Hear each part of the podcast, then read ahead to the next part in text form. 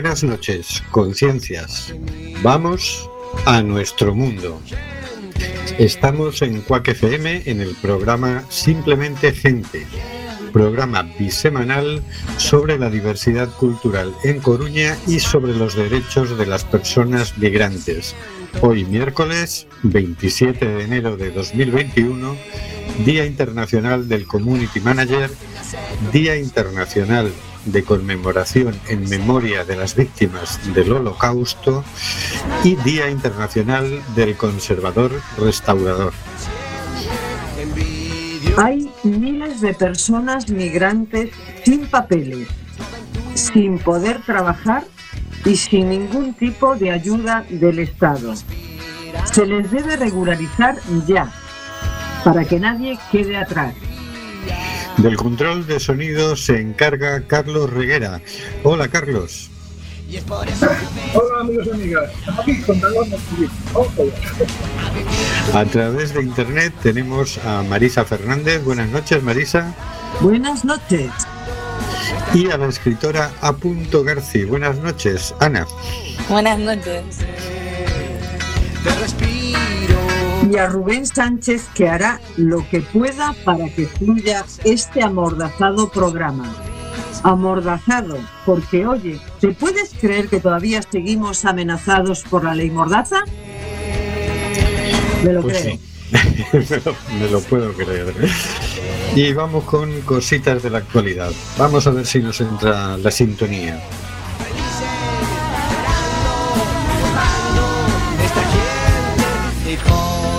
No nos entra la sintonía, señores.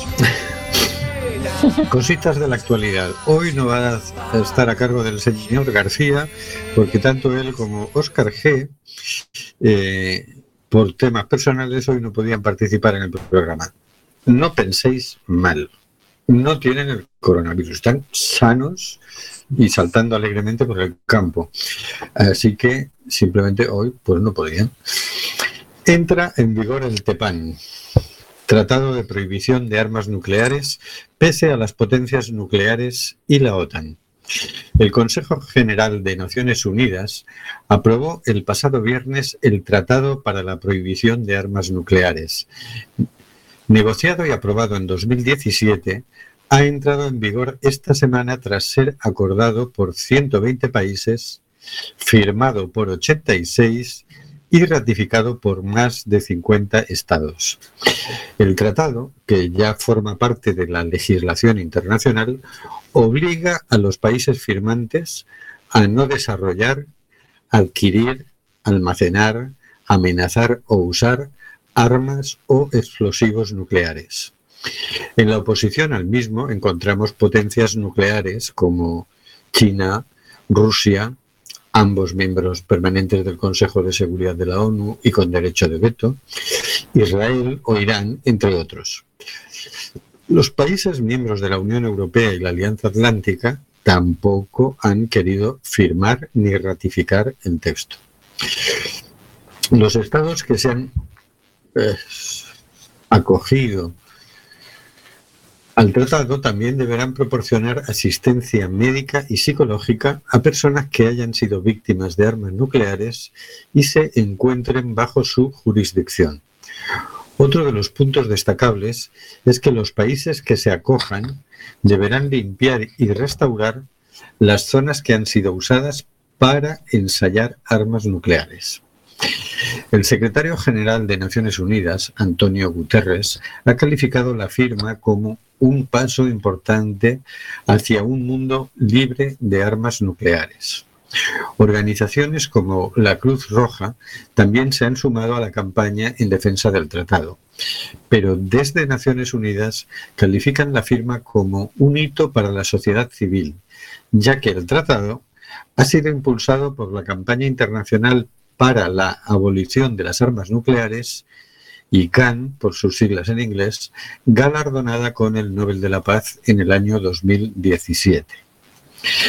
Aunque Estados Unidos y Rusia no han firmado el tratado, el nuevo presidente de Estados Unidos, Joe Biden, ha propuesto a Moscú extender durante cinco años más el nuevo tratado START, que caduca el próximo 5 de febrero. La firma de este limita a cada país a poseer 500 ojivas nucleares instaladas. España, como miembro de la OTAN, se opone al tratado. En 2017, el PSOE, actual partido gobernante, se encontraba en la oposición y pedía explicaciones al PP por no firmar el acuerdo. Pero la opinión de la ciudadanía española parece otra. Una encuesta realizada por la consultora YouGo para ICANN ha destacado que el 89% de los españoles se encuentran a favor de firmar el TEPAN, mientras que un 4% se oponen al mismo. Pero la corriente ciudadana es idéntica en otros países de la Alianza. El informe destaca que se han hecho encuestas similares en Bélgica, Dinamarca, Holanda, Islandia e Italia, que han demostrado un apoyo al tratado de casi el 80% de la población. Esta noticia la hemos cogido de la Agencia Internacional de Noticias Presenza. Y bueno. Bravo. Por fin, primer paso. Primera fase. Entrada en vigor del Tratado de Previsión de Armas Nucleares. ¿Cuál es la segunda fase? bueno, como explica la noticia al principio, eh, esto fue acordado en la Asamblea General de la ONU por 120 países, es decir, 120 países votaron a favor. De manera que eh, ahora se trata de que todos lo ratifiquen. De esos, 86 eh, ya lo han firmado, pero no lo han ratificado. Es un procedimiento que es diferente según países, pero suele ser los parlamentos los que lo ratifican. Entonces, vale, el gobierno puede firmar, pero lo tiene que ratificar el parlamento, ¿no? Bueno, ya digo que esto varía según la forma institucional de los países. Es decir, que seguramente la segunda fase será que llegaremos a 86 que ya lo han firmado, que terminarán de ratificarlo. Después hay que llegar a los 120. Llegando a los 120 ya tendremos casi acorralados a los culpables que son el núcleo duro, son los que tienen armas nucleares, que están casi todos en el Consejo de Seguridad de la ONU, que esto es como si del Departamento de, Lucha contra la Droga se encargaran los cárteles del tráfico de drogas. es una cosa parecida, ¿no? Pues bueno, así está organizado de momento el asunto. Pues bien, esta es la, buena noticia de estas dos semanas. Se celebró un largo concierto. Nosotros habíamos anunciado uno de cuatro horas, al final fue de, de casi diez horas por internet internacional con la participación de cerca de 30 países para celebrarlo y bueno hubo muchísimos eventos en internet celebrando la entrada en vigor del Tratado de Prohibición de Armas Nucleares. Y bueno, para celebrarlo y para dar paso a la siguiente entrevista, vamos a poner la canción Imagine de John Lennon. Adelante, audio.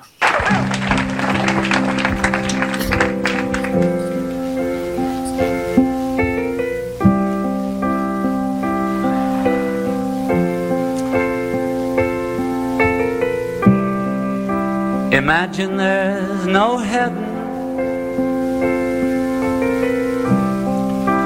It's easy if you try. No hell below us. Above us, only sky. Imagine all the people living for.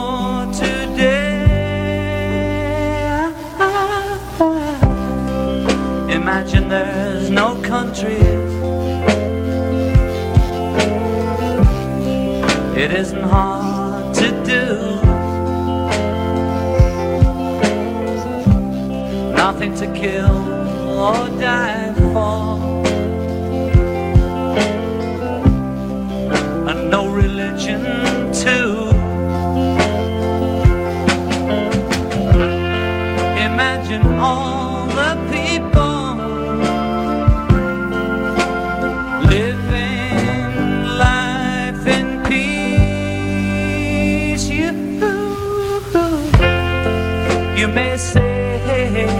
a dreamer, but I'm not the only one. I hope someday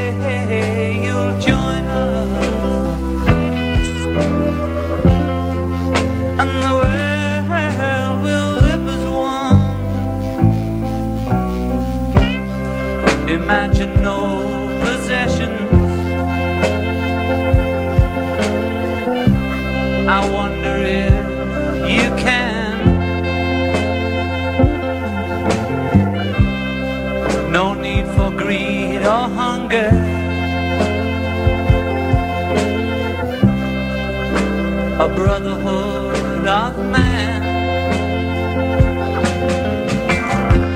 Imagine all the people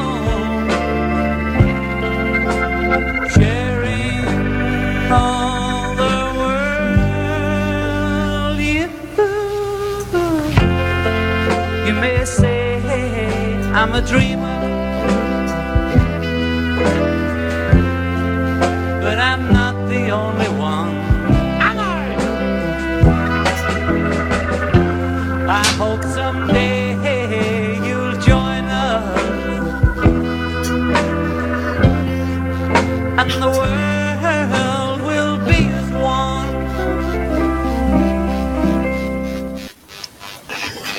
La guerra lo cambia todo.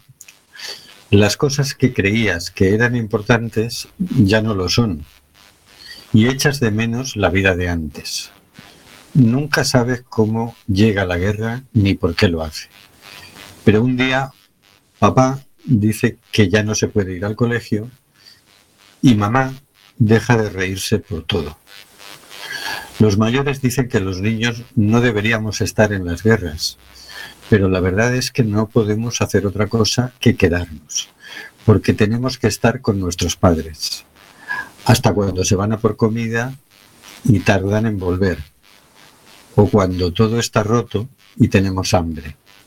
Los niños nos quedamos incluso cuando los mayores no quieren mirarnos.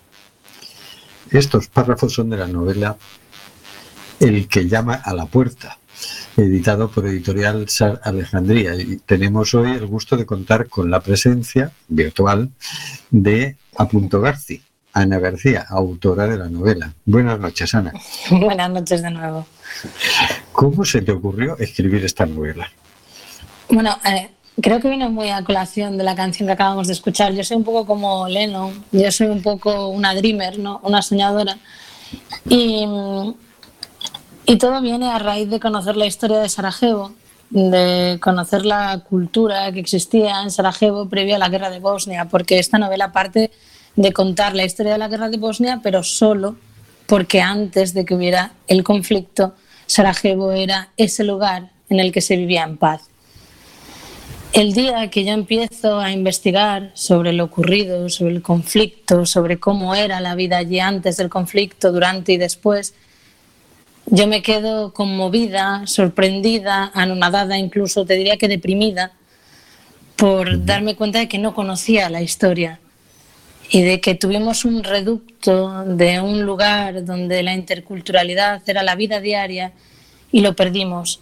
Mm, Yo llega un momento en el que necesito contar esta historia, en el que me canso de hacerlo con mis amigas y darme cuenta de que nadie conoce lo que pasó y decido escribirlo para todo el mundo, porque creo que es un recordatorio precioso de lo que puede ser el mundo solo si nos dejamos de, de conflictos innecesarios.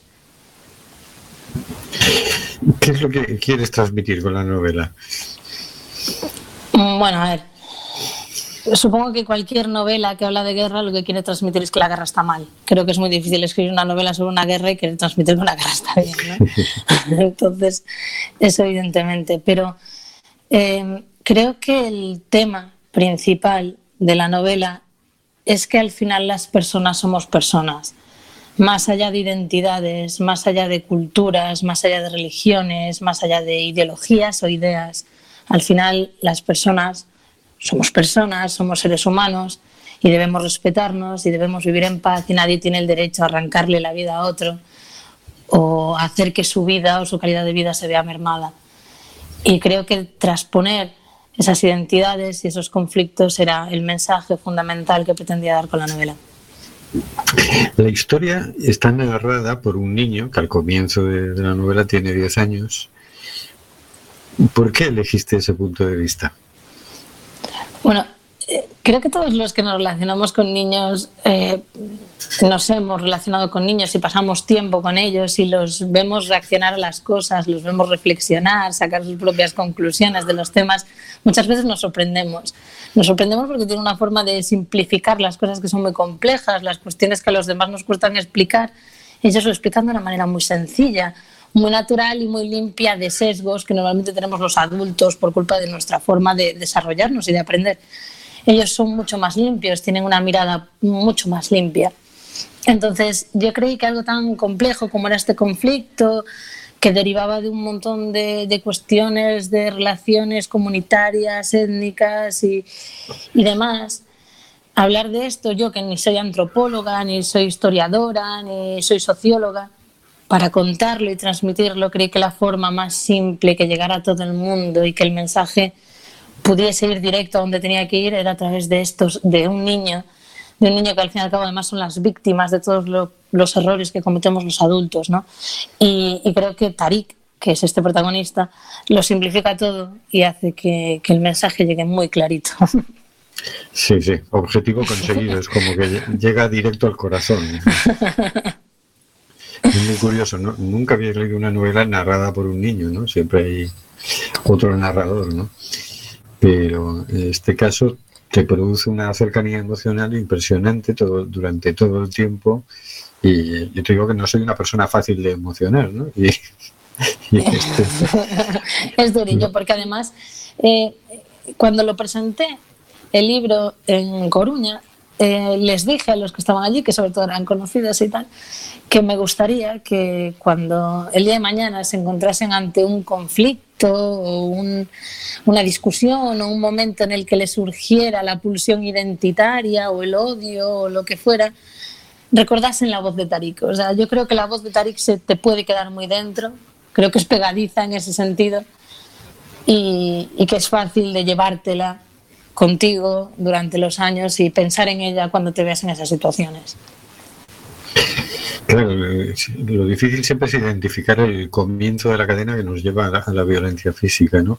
¿Tú crees que, que los actuales discursos de odio nos acercan al ambiente previo a la guerra que se dio en Sarajevo? Sí, a ver, creo que es difícil que vuelva a suceder algo así hoy en día aquí, Europa y demás, pero creo que lo que es la tensión social es muy parecida, sino, sino la misma. Y si, si quieres que te cuente un poco por qué pienso esto, eh, yo creo que básicamente cuestiones como la globalización, el universalismo y demás mm, generan algo que es muy normal, muy natural, y es eh, el resurgimiento de las identidades o de mm, que cada uno quiera refugiarse en su tribu, voy a llamarlo así, mm, nos entendemos, ¿no? En el sentido de comunidad en la que te sientes representado culturalmente. Y, es un comportamiento lógico que está más que estudiado y que es lo normal. Pero el problema es que después de la Segunda Guerra Mundial, de lo sucedido con, con los nazis, con el holocausto e incluso después con este tipo de conflictos como el de Yugoslavia y demás, ya deberíamos haber aprendido que las identidades cuando se llevan al plano político y a la utilización para sacar réditos de ella, conllevan siempre sí o sí conflictos y conflictos que pueden terminar en una violencia terrible porque una identidad debe de ser sí un refugio, si se quiere, sí un lugar donde, bueno, pues compartir experiencias, pero nunca deben ser trincheras que nos separen y que nos conviertan en enemigos. Y creo que este convertir en trincheras, que sí es un camino hacia el que vamos por esta radicalización de las identidades, es lo que puede llevar hacia una violencia desatada.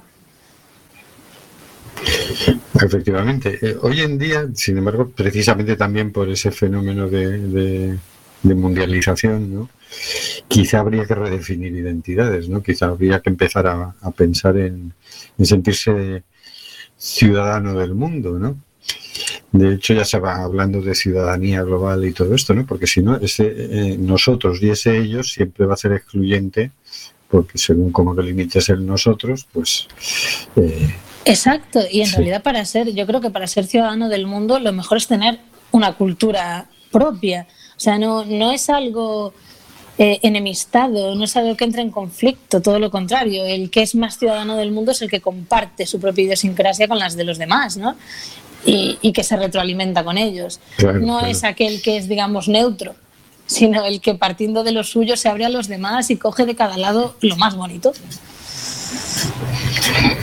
Sí, sí, entramos en una fase apasionante en ese sentido, ¿no? Porque es imposible frenar la, la interpenetración de unas culturas en otras y, y, ya estamos muy mezclados tanto a nivel de personas como, como de culturas como para como para no verlo, ¿no? Y esto seguramente que se va a incrementar todavía más. De, bueno, de hecho, es, se habla demasiado nosotros somos los primeros en hacerlo, del tema de las migraciones, ¿no? Y, y, claro, ¿cuál crees que debe ser la actitud ante los que llaman a nuestras puertas? Yo creo que la bienvenida, siempre. creo que ante todo en la vida lo más importante es tener valentía, respeto y escucha hacia los demás. Eh, valentía en el sentido de que todo lo que sea diferente nos puede llegar a dar miedo pero si no le ponemos ese, ese valor nos vamos a perder cosas maravillosas. Respeto porque todos somos diferentes para alguien y no por ello tenemos que ser malos. Y escucha porque es la única manera de entenderse. Respeto y escucha. Muy bien. ¿Para cuándo el próximo libro? bueno, para cuando me lo quieran publicar. No, eh, pues no sé, siempre mm, yo llevo escribiendo toda la vida y creo que seguiré escribiendo toda la vida, pero no siempre se tiene un producto que, que tú creas que vale para publicar o terminado o completo. Yo siempre ando trabajando en algo, cuando menos os lo esperéis os lo mandaré. ¿Dónde podemos conseguir el que llama a la puerta? Bueno, pues se puede conseguir por internet en diversas plataformas y en, librerías físicas va llegando más o menos a, en cualquiera puedes pedirlo, pero que esté físicamente, pues en Coruña está, por ejemplo, y, y por ahí va llegando.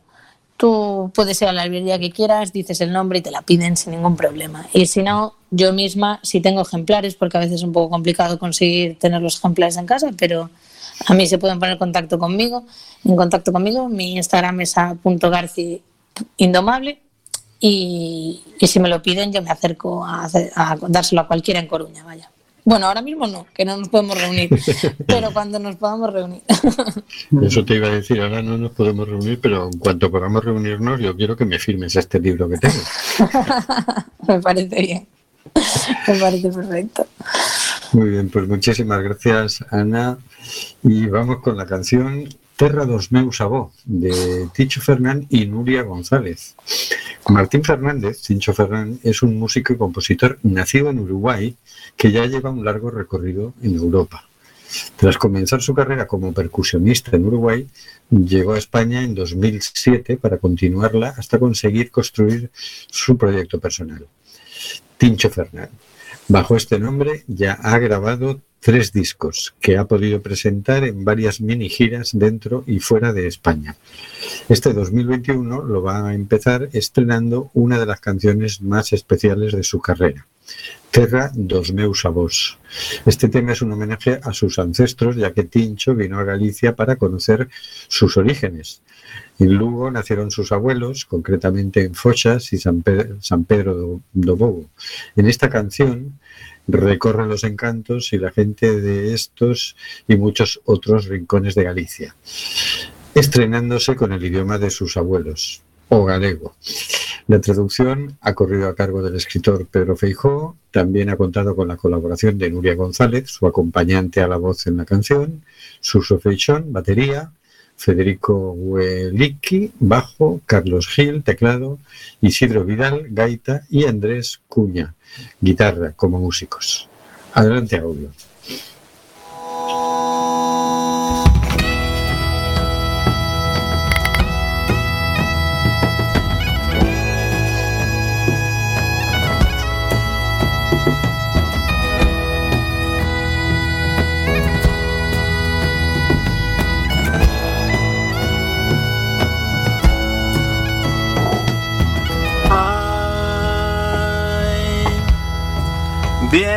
sabemos que ao final non saben retornar. E non é cousa de tempo Sol que alumea esta cidade a choiva sobre o mar amén sin nos teus brazos. E que sei eu non serei. Cinzas desta terra.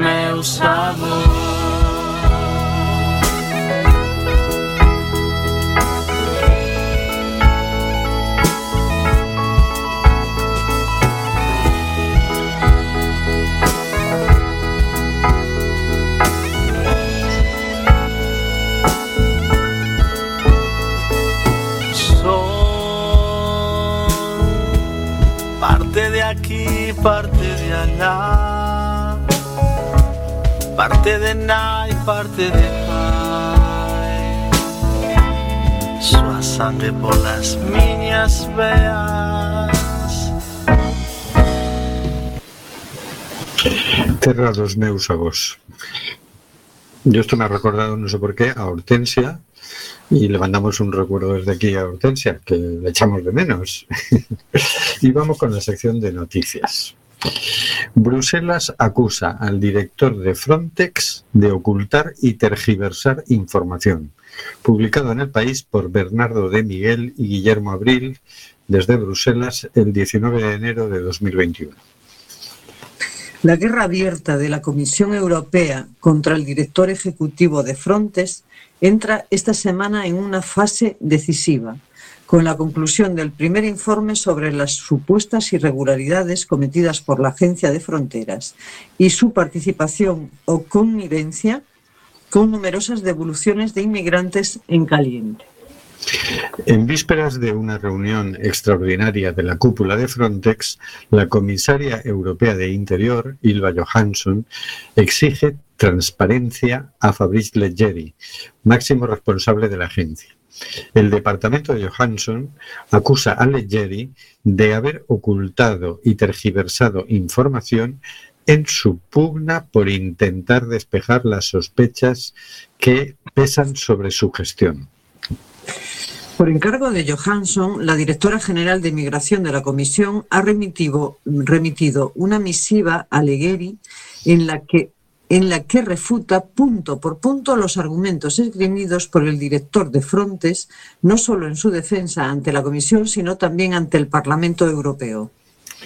No me queda más remedio que corregir un número de importantes puntos que son presentados de manera engañosa en su nota, sobre todo teniendo en cuenta que repitió algunos de ellos durante su audiencia ante la Comisión de Libertades del Parlamento Europeo el 1 de diciembre de 2020, señala la misiva a la que han tenido acceso el país. El texto de la directora general es descarnado y sin miramientos, un tono casi nunca visto en las comunicaciones interinstitucionales en la Unión Europea. Tampoco es habitual que la Comisión cuestione a los directivos de las agencias comunitarias, pero la ofensiva contra Legueri parece generalizada y el francés podría tener las horas contadas.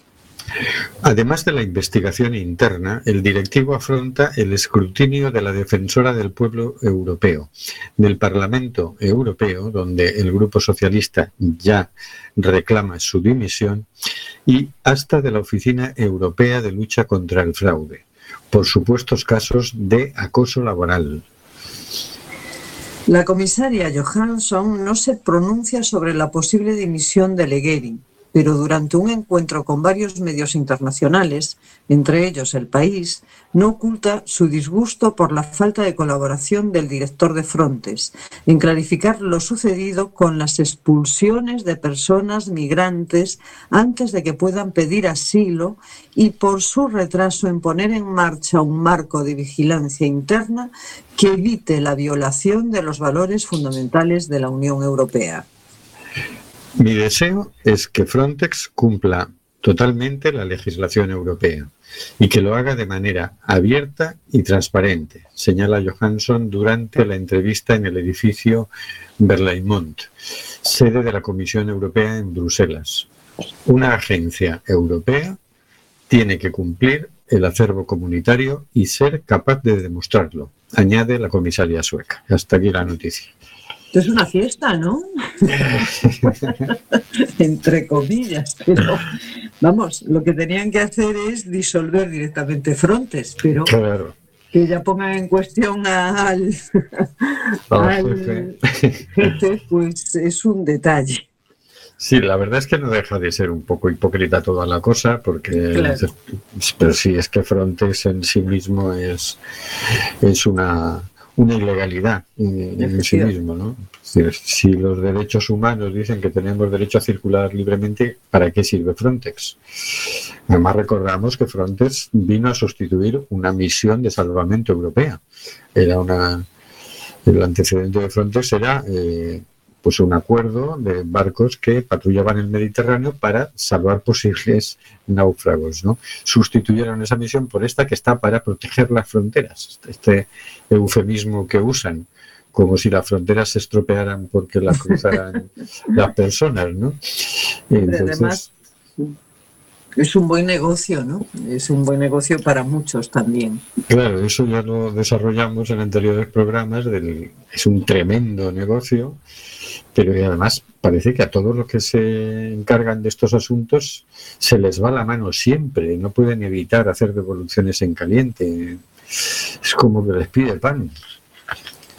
Es decir, ya puestos a, reírnos de los derechos humanos, pues, pues hagámoslo con, con saña, ¿no? Con saña, Es una especie de... se van volviendo crueles sobre la marcha y, y no lo pueden evitar, todos terminan pasándose de la raya.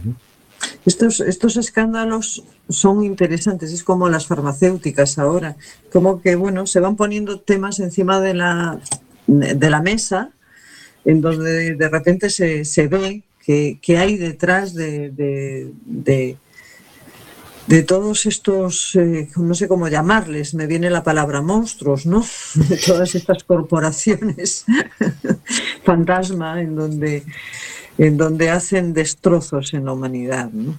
Entonces, que, se, que haya conflicto ahí, que, que, salga el tema y que llegue a la gente, pues ayuda a concienciar, ¿no? a tener otra mirada sobre, sobre lo que está pasando. ¿no?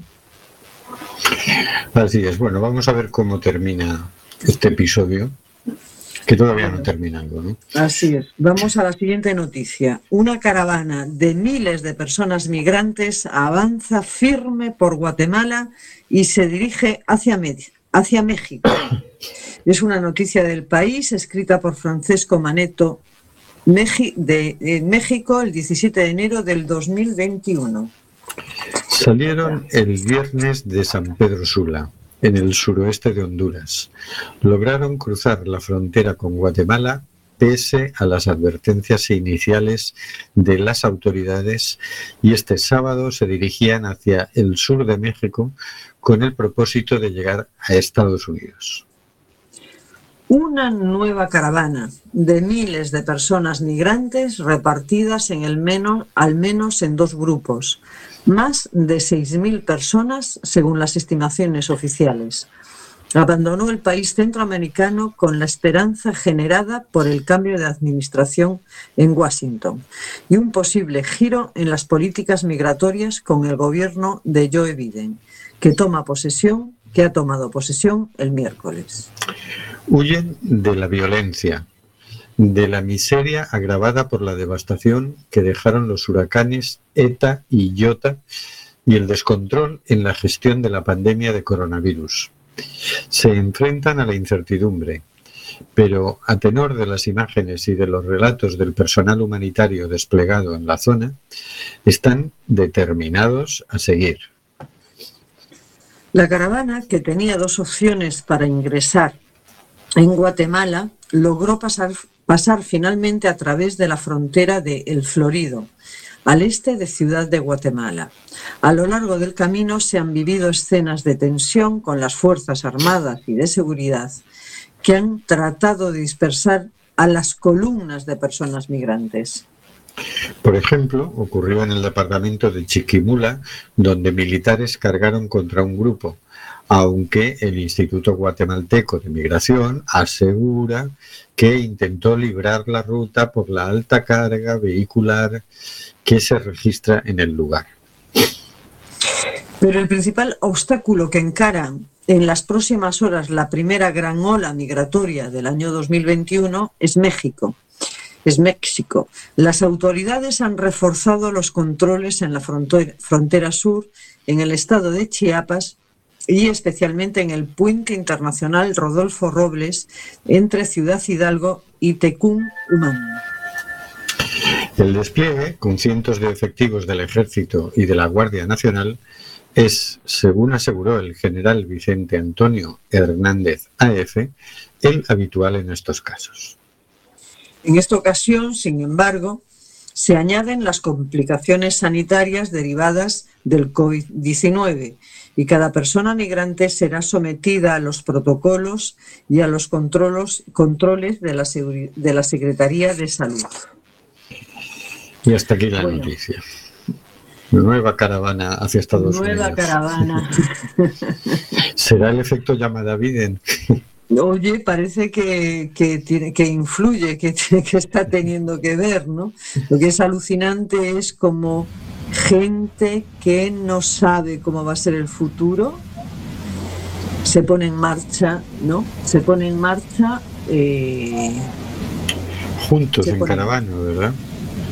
Sí, sí, está claro que no es el efecto llamada Biden, que, que este fenómeno ya es, es, muy previo a Joe Biden y, y, que es huyen de la miseria, huyen de la caótica gestión de, de la pandemia, huyen de la violencia en Honduras.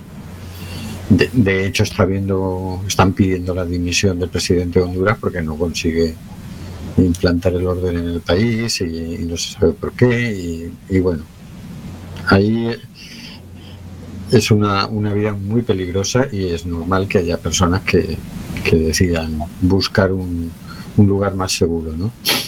Hace unos meses eh, asesinaron a compañero de Mundo Sin Guerras en Honduras, ¿no? Así es. Por denunciar, denunciar la, bueno, la política, las políticas que estaba llevando el gobierno y la discriminación y la dictadura. Bueno, siguiente noticia, ¿no? Eh, Vamos a por... Las imágenes que, que, hemos visto de las caravanas son, son impresionantes. Y además, cada, cada que tiempo está, están pasando procesos parecidos. Yo creo que eso también está influyendo en la, en la gente que está viendo eso en las, en las cadenas de, de televisión de los países. Claro, claro, qué padre. En el, en el psiquis de la gente, que haya procesos humanos tan grandes, desplazándose con todas las dificultades que conlleva para poder mejorar, eso, cuidadín. Sí, sí, sí. A medida positivo, vamos, ¿no? Claro, claro, claro. Yo creo que al final todo esto terminará haciendo mella y, y terminaremos reaccionando, ¿no? De hecho, ya hay mucho movimiento y mucha gente que ya que ya estamos reaccionando, pero, pero todavía somos muy poquitos en comparación con el, con el global. Siguiente noticia. Perú despliega el ejército en la frontera con Ecuador contra la inmigración ilegal. Noticia publicada por la agencia EFE en Lima el 26 de enero de 2021. El gobierno de Perú desplegó este martes a sus Fuerzas Armadas en la frontera con Ecuador para disuadir la inmigración ilegal que presuntamente se ha incrementado en las últimas semanas con la llegada clandestina de ciudadanos extranjeros, en su mayoría personas venezolanas desde el país vecino. A lo largo de la ribera izquierda del río Zurumilla, que marca la frontera entre Perú y Ecuador, se ubicaron más de 50 vehículos del ejército peruano, entre tanques, carros de combate, vehículos blindados y patrulleros, así como más de 1.200 militares. Jolines, no creo que hagan falta carros de combate, ¿no? Para hacer el control. ¡Qué barbaridad! Sí, aquí tenemos que decir varias cosas.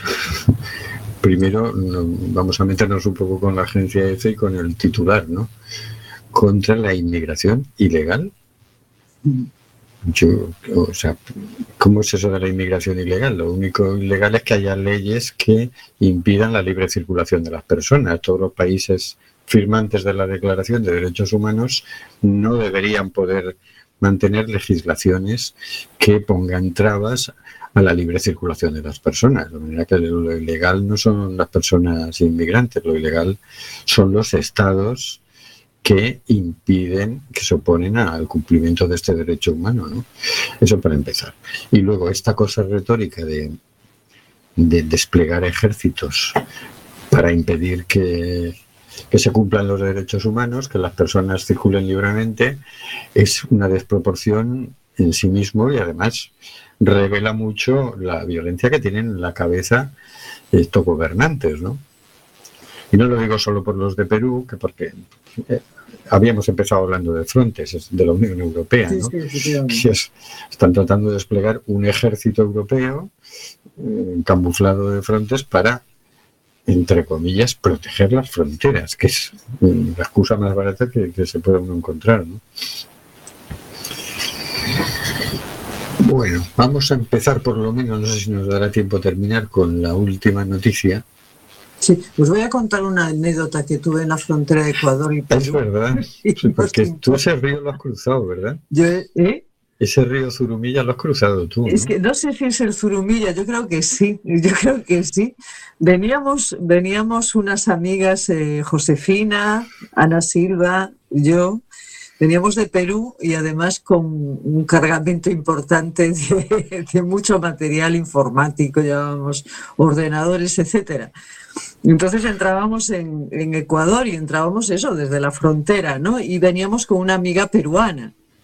Entonces nosotros, eh, bueno, pues íbamos con nuestro pasaporte y teníamos que, nos tenían que ir sellando por allí por donde nos pasábamos, ¿no? Entonces esta amiga eh, que vivía en Huaquillas, sí, que es, mismo el siguiente, la siguiente población después de, de pasar la frontera, nos dice, venid por aquí, venid por aquí. Nosotros íbamos muy cargadas, o sea, llevábamos, íbamos muy cargadas, ¿no? Entonces nosotros seguimos a esta buena amiga, ¿no? y eh, íbamos por un sitio que era raro, o sea, raro, ¿no? Allí debía haber en el día, era como que debía haber eh, como un tipo, eh, se vendían cosas, ¿no? Un tipo mercadillo, algo así. Era de noche, o sea, eso era como añadido, todo de noche. Íbamos caminando y de repente alguien se acerca a nosotros, miramos y era un tío muy grande y negro, ¿no? Y nosotros empezamos a ponernos, si ya éramos blancas, más blancas todavía. Y el otro nos dice, ¿a dónde van ustedes? ¿Qué hacen aquí? Pues nada, estamos cruzando la frontera. Y dicen, bueno, ustedes no están cruzando la frontera, ustedes están pasando ilegalmente la frontera. Y nosotros, claro, alucinadas, porque no, no éramos conscientes de lo que estaba pasando, ¿no? Entonces le explica, nos, nos miró lo que llevábamos allí, no sé qué, no sé cuánto.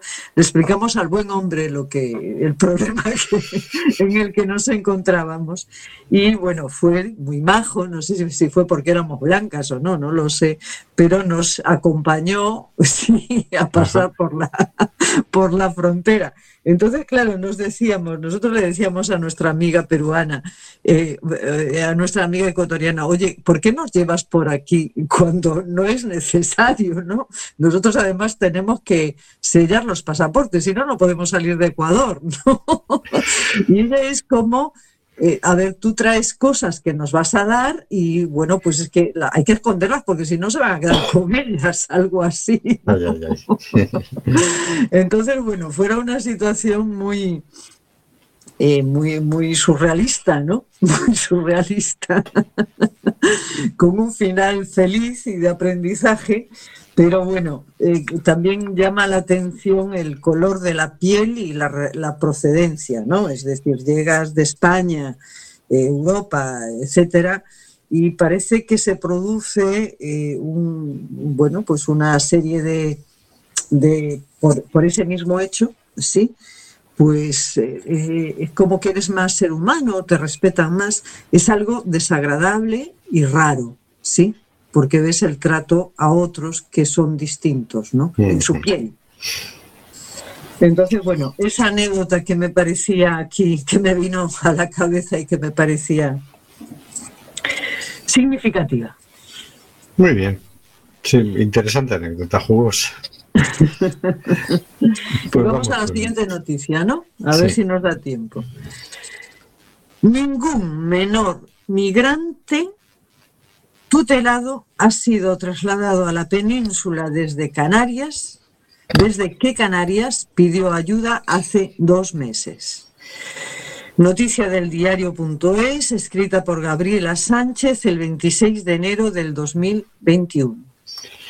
El pasado 26 de noviembre, el Ejecutivo Canario hizo un llamamiento al Gobierno central y al resto de comunidades autónomas.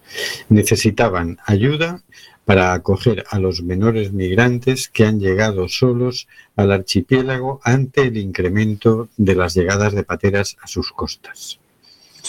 El Ejecutivo Regional pedía la distribución por otros puntos del país de 500 de 500 de los 2.600 niños y niñas y adolescentes que acoge actualmente. Dos meses después y a pesar de las ofertas de algunas comunidades autónomas, ningún menor extranjero no acompañado ha sido trasladado a la península. No podemos seguir así, dicen desde la Consejería de Derechos Sociales de las Islas.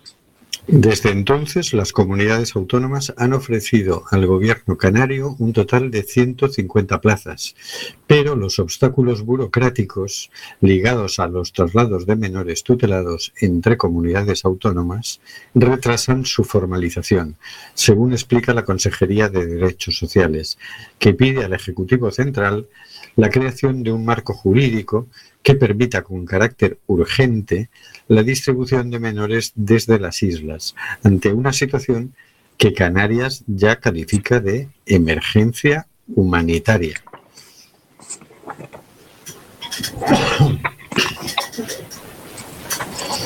La comunidad autónoma está haciendo un enorme esfuerzo ante esta emergencia humanitaria. Pedimos el mismo esfuerzo por parte del resto de actores. Ha alertado esta semana la viceconsejera canaria de Derechos Sociales, Gemma Martínez, que solicita al Gobierno central y a la Unión Europea un mayor apoyo en la gestión de la acogida de menores extranjeros no acompañados. La saturación de los recursos de acogida y el retraso de las pruebas de determinación de la edad en el archipiélago están derivando en una atención menos garantista hacia estos niños y niñas adolescentes, aseguran desde Save the Children.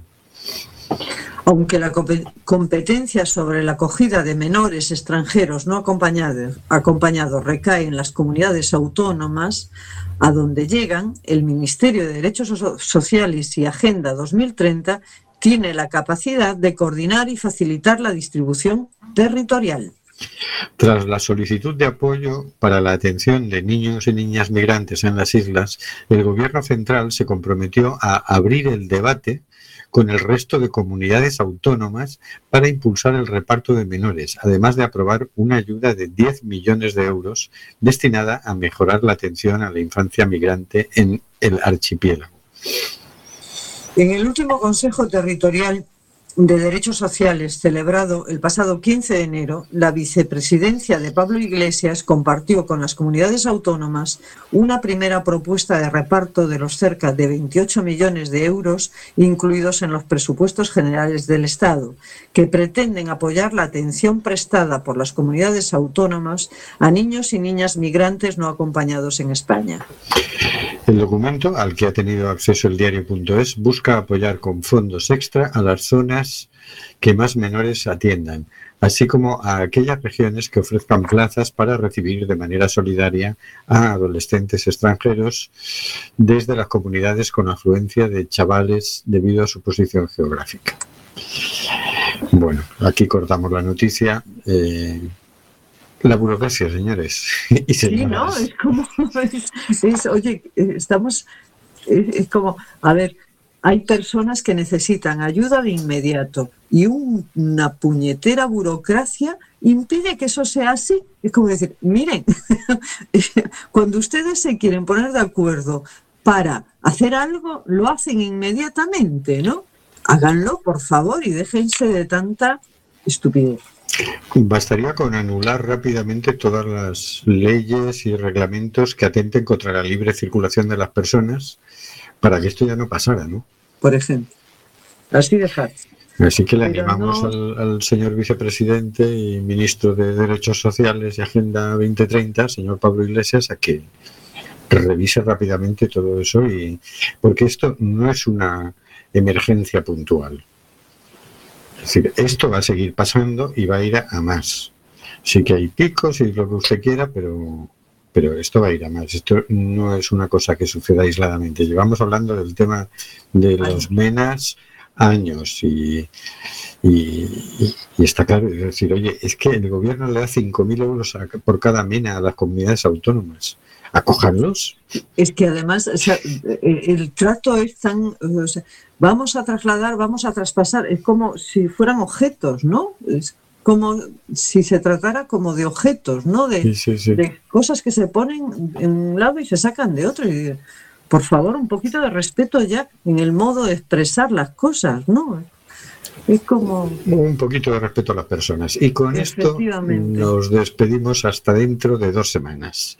No olvidéis seguirnos por Facebook, en Simplemente Gente en Cuac FM, en nuestro blog, simplemente.home.blog, donde encontraréis los, los enlaces de las noticias y canciones que hoy hemos tenido en el programa, en Twitter, simplemente gente, y en Instagram, simplemente gente, todo junto. Cualquier sitio es bueno para que además nos hagáis llegar vuestras recomendaciones y sugerencias.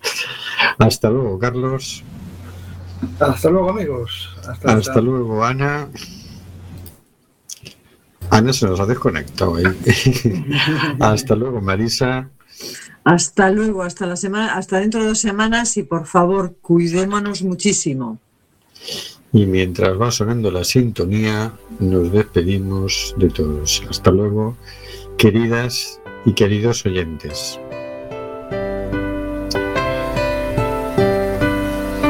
Está muriendo gente en el Mediterráneo y el Atlántico.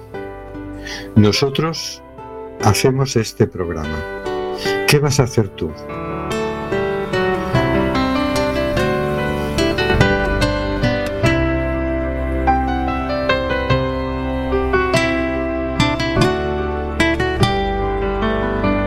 De Amazonas nos llega el suspiro que alimenta al hijo que vive en Chalpí. Y en Namibia se escucha el ronquido inquieto y dormido del nevado del Ruiz. Mientras que hoy la pampa abraza Berlín. Coliseo despierta New York. Chacareras bebiendo de un far, soleares de un tan y una isa de un son y una quena con gaitas cosés bailan en la clave de un djembe y un bongo. Hoy el reggae se impregna con alma de sol, entonando una misma canción.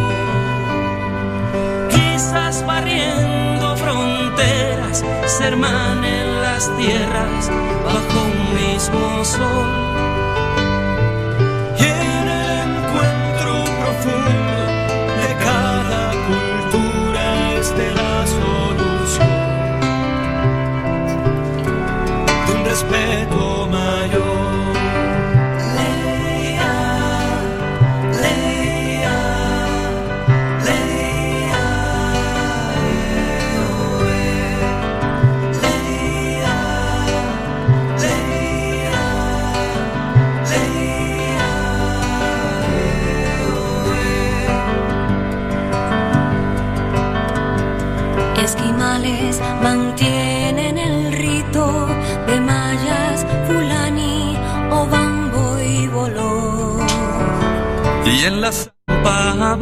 Berlín.